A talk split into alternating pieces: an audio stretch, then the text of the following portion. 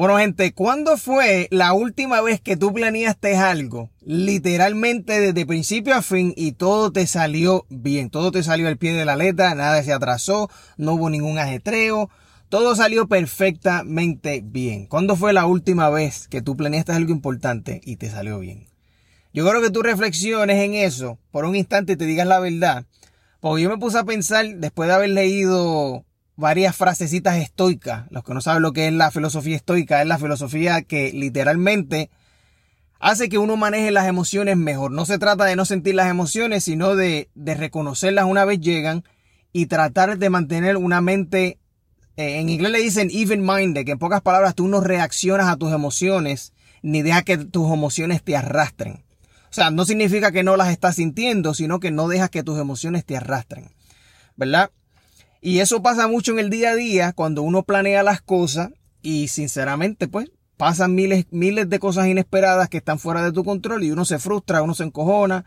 Eh, ahí es donde viene la frase de, ah, ¿por qué siempre estas, estas mierdas solamente me pasan a mí? ¿Por qué es que siempre pasan estas mierdas a mí? Etcétera. Todos hemos escuchado a alguien diciendo eso o nosotros mismos lo hemos dicho.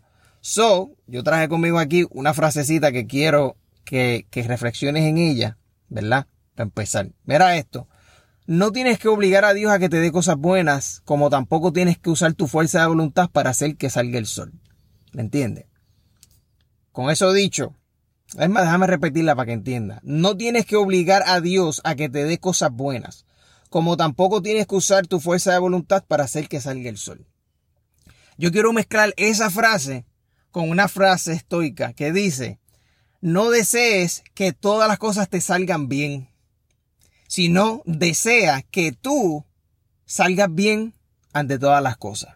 O sea, que tú estés bien ante todas las cosas. No importa la situación que pase, tú tienes una mente positiva, tienes una mente que está tranquila, que estás en paz contigo mismo, porque sabes que estás en control de lo que tienes control y no estás en control de lo que no tienes control. ¿Me entiendes? Eh, yo tengo una situación personal que quiero compartirle con ustedes. De hecho, ahora mismo eh, salimos del hospital, la novia mía está preñada, ella se rompió el codo, eh, le tuvieron que hacer una cirugía. La cirugía obviamente no se pudo hacer completa porque está preñada, ya tiene 35 semanas. Y no se le podía poner anestesia general. Le pusieron una anestesia local a ver si podían hacer la cirugía. No cogió la anestesia local, so, tuvieron que, tuvieron que hacerle una cirugía con anestesia general, que se supone que no se hiciera y el corazón del bebé, eh, ¿sabes? Los, latidos del bebé empezaron a bajar, un revolú, la dejaron hospitalizar como tres días y ya salimos. Yo tenía tantos y tantos planes, mi gente, tantos y tantos planes en la semana para estar tranquilo, eh, trabajar, meter mano, hacer dinero, tratar de tener clientes nuevos, hacer más videos para YouTube en, en, ¿sabes? De mi canal de bienes raíces. Todas las cosas, tuve que cancelar citas, mi gente. Te estoy diciendo que todos los planes que yo tenía se me metieron al, medio.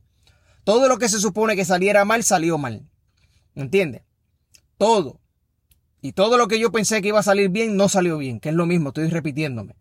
Pero yo lo que quiero que ustedes entiendan es que por un momento yo mismo me caché hablando, en pocas palabras, como teniendo una conversación con mi yo interior y teniendo una conversación con Dios tratando de pedirle que las cosas cambiaran, como que Dios mío, por favor, mano, o sea, contra, mano, dame un briquecito, vamos, déjame hacer las cosas bien, permíteme hacer X y Y cosas.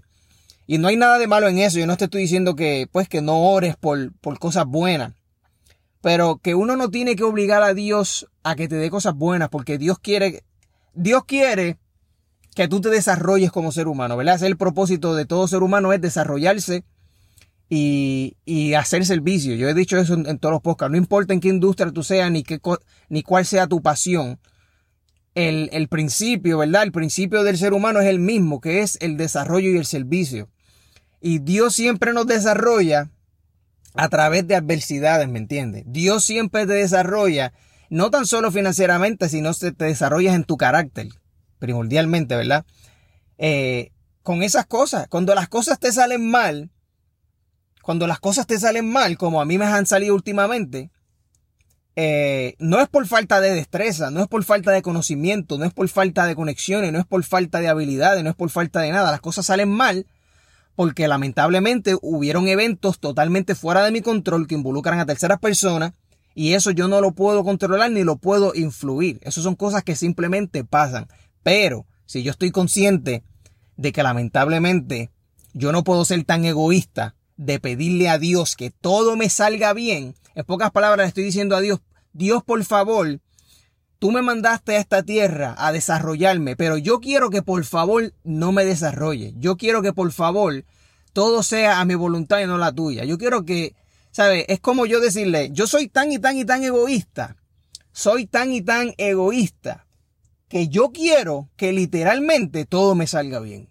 Y yo quiero que cuando yo ore tú me contestes y que cuando yo quiera X y Y cosas, todo salga bien, que no haya obstáculo, que no haya nada. ¿Verdad? Eso es lo que a veces yo mismo, yo estoy seguro que tal vez tú, no te das cuenta que tus oraciones son un poco egoístas, de que si, si Dios te mandó a este mundo a desarrollarte y a, y a servir, ¿verdad? El mismo Jesús dijo que Él vino a este mundo a servir, no a ser servido, ¿me entiendes? Y, y en las iglesias se creen que, que Jesús vino a este mundo a ser adorado como un rey, yo soy el rey, yo adórenme, tienen que hacer lo que yo diga, bla, bla, bla. Mira, Jesús, yo estoy seguro, Jesús no era así, por Dios. Jesús no era así. ¿Me entiendes? Jesús no hubiese tenido la influencia que tiene si Jesús fuera así, de egoísta. De estar diciéndole a la gente, adórenme, yo soy el rey, yo vine aquí a, ¿me entiendes? Como que yo soy el que mando, eh, las cosas tienen que ser como yo digo. No, era todo lo contrario, por eso es que la gente lo amaba tanto. ¿Me entiendes? So, gente, no obligues a Dios a que te dé cosas buenas. Dios te está dando cosas buenas y tú no te estás dando cuenta que las cosas buenas que te están dando no se pueden ni siquiera medir porque son cosas inmedibles, son cosas intangibles, son cosas del carácter. ¿Me entiendes? Cuando pasan cosas que, que, prueban tu paciencia, pasan cosas que prueban tu, tu envidia, eh, eh, pasan cosas que prueban tu, eh tu ansiedad, tú sabes, todas tus emociones van a ser expuestas a prueba todos los días, en todo momento. De hecho, ahora que digo eso, también me acordé de, de, una frase de Yogananda, que los que no saben quién es Paramahansa Yogananda, es un maestro espiritual hindú, que él fue el que trajo el yoga, ustedes conocen la palabra yoga, están los, los yoga pants, ¿verdad? Que la gente se pone los pantalones de yoga. El yoga, él lo trajo de la India al oeste. Y ese libro yo lo, o sea, yo, yo aprendí de Paramahansa Yogananda por Gaby, el hermano mío, que me compró un libro, que fue el mismo libro que Steve Jobs, el dueño de Apple, le regaló a todos sus empleados antes de morir, etcétera. Es autobiografía de un yogi. Y él dice que nosotros estamos ahora mismo, él dice que el mundo como, como tal es, es un hospital espiritual. Es un hospital espiritual y hasta que tú no te deshagas de, de de las, de las ataduras del ego.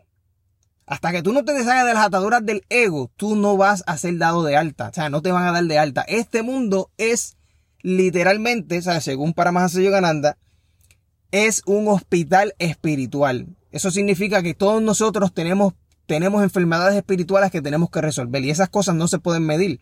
Ahí es donde está la paciencia, ahí es donde está la compasión, ahí está donde, está la empatía, donde está la fe.